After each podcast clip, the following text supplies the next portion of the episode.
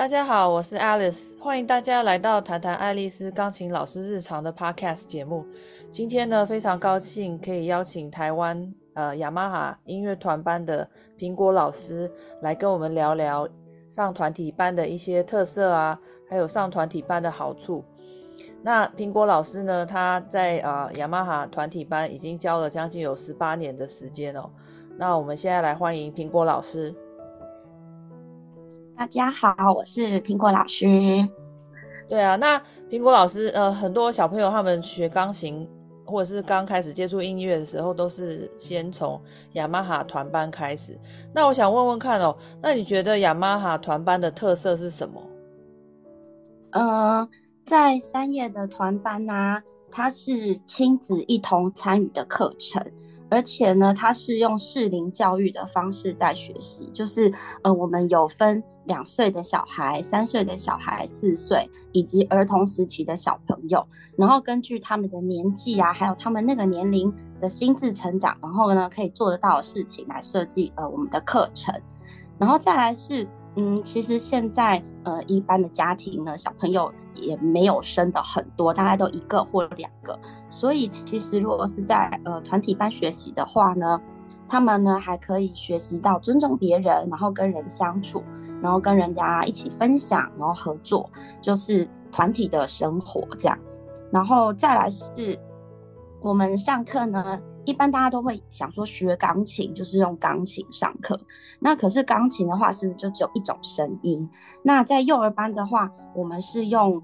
电子琴来上课。那三叶电子琴很棒，里面有非常非常多不同的节奏，然后还有很多很好听的乐器的声音，嗯、甚至是一些特殊的音效，比如说像火车经过的声音啊，或者是喇叭啊，或者是小鸟啊，甚至还有那种就是鬼屋的那种尖叫声。就是一台琴里面有非常多声音，所以，呃，在小朋友学习这个时候呢，他们就可以接触到不同的声响，然后对他们未来呢，不管是在呃绘画，或者是舞蹈，或是其他乐器的演奏上，都会有很多的帮助。嗯，哦，这样听起来不错哎。那我想就是插话问一下，那那个苹果老师现在就是雅马哈用的那个电子琴啊，是像以前那种双层的吗？键盘手键盘是双层，但是它其实还有一个脚的踏板，其实比较像呃管风琴的感觉，就是它有三层键盘。哦，那他们刚开始学的话，会用到那个脚的键盘吗？哦，嗯，不会，因为刚开始的话，他们一定还是先从那个手开始嘛，然后等到他们再大一点的时候，那个协调能力比较好的时候，会尝试着让他试试看。那个脚键盘的部分，哦，就蛮特别的，因为呃，现在大部分就是说用电子琴啊，就是比较，就是说比较少看到像以前那个雅马哈的那个双层的的键盘。那那我想我再问问看苹果老师，那你工作了这么久，你对于这个这份工作有什么样的感想呢？嗯、呃，我觉得在这里工作非常的棒，因为如果以前在念书的时候啊，就是开始有家教的学生嘛，那就是一个人，然后对一个学生，然后或者是可能是一个家庭，那上课的话就是比较单独的感觉，那也不太会跟其他的同学啊，或者是老师去讨论上课的内容。但是在团体班呢，就是我们有很多的老师跟同事，我们会一起。参加公司帮我们安排的的很多进修课程，然后除了可以学习，就是一直在学习，我们还可以跟同事互相就是鼓励，然后互相成长，然后可以讨论一些教学上的问题，然后再来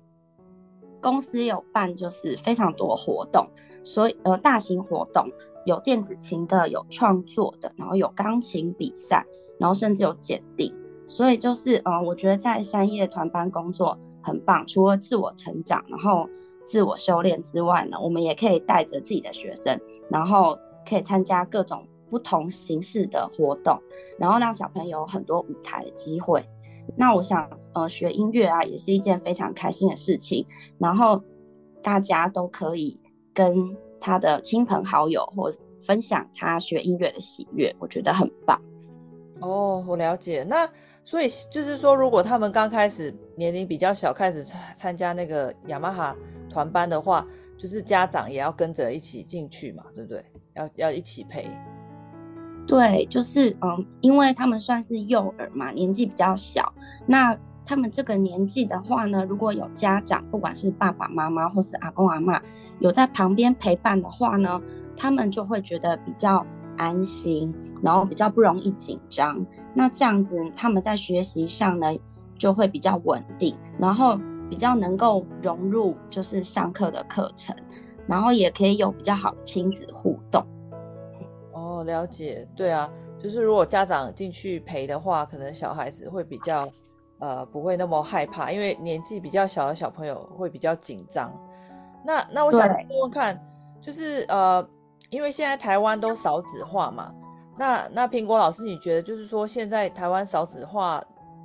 就是对于这个团班雅马哈的团班有没有什么影响呢？呃，少子化的话，当然就是因为呃小朋友变少了嘛，那当然就是对上课的话会有一些影响，而且再来是呃现在坊间有非常多就是更多的才艺的选择，不管是学音乐或者是舞蹈、绘画、围棋，然后。还有现在还有那种就是律动跟体操课程，那家长就可能会有更多的选择，所以就是我们要多让大家了解，其实学音乐这件事情就是对小朋友的好处，然后对他们的影响。那我觉得这样子家长还是会愿意来了解的。嗯，了解了解。那那还有就是苹果老师，我想问一下，就是有关于就是团体班啊跟个别班，那你觉得就是呃这两个要一起并行吗？还是说到了最后他们就是选一项就好？你自己怎么看呢？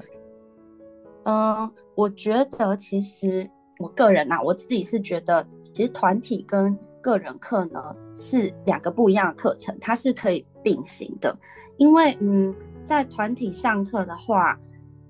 他是一群小朋友，然后跟老师还有家长，然后大家的互动，然后会有故事，然后有音乐，然后大家一起快乐的学习，然后可以互相就是帮忙，然后模仿这样子。然后个别课的话呢，它是比较针对就是个人哪一个部分可以加强，有点像是。嗯，我这样比喻，团体班有点像是在学校读书，国语、数学、英文这些都会学。好，就像比如说，嗯，合奏，然后独奏，然后乐理的部分。那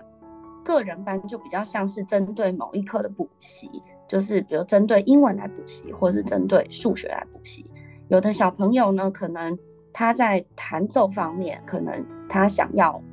多一点。比如说他的能力非常的棒，然后他想要再更加强演奏的部分，那就可以加强个别课，或者是有的小朋友他在学习上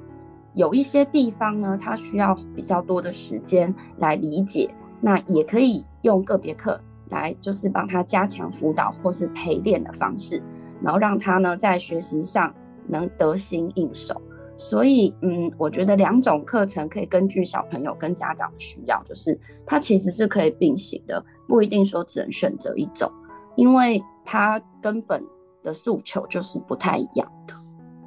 哦，了解。那我觉得那个呃，苹果老师的资讯很很有帮助，因为有很多人在雅马哈团班呃学了很久，然后他们也不知道说应该要怎么样。就是去选择呃团体班啊，还是呃个别班？那哦，苹果老师，我我想到你之前有跟我提过，说最最近有活动，是不是？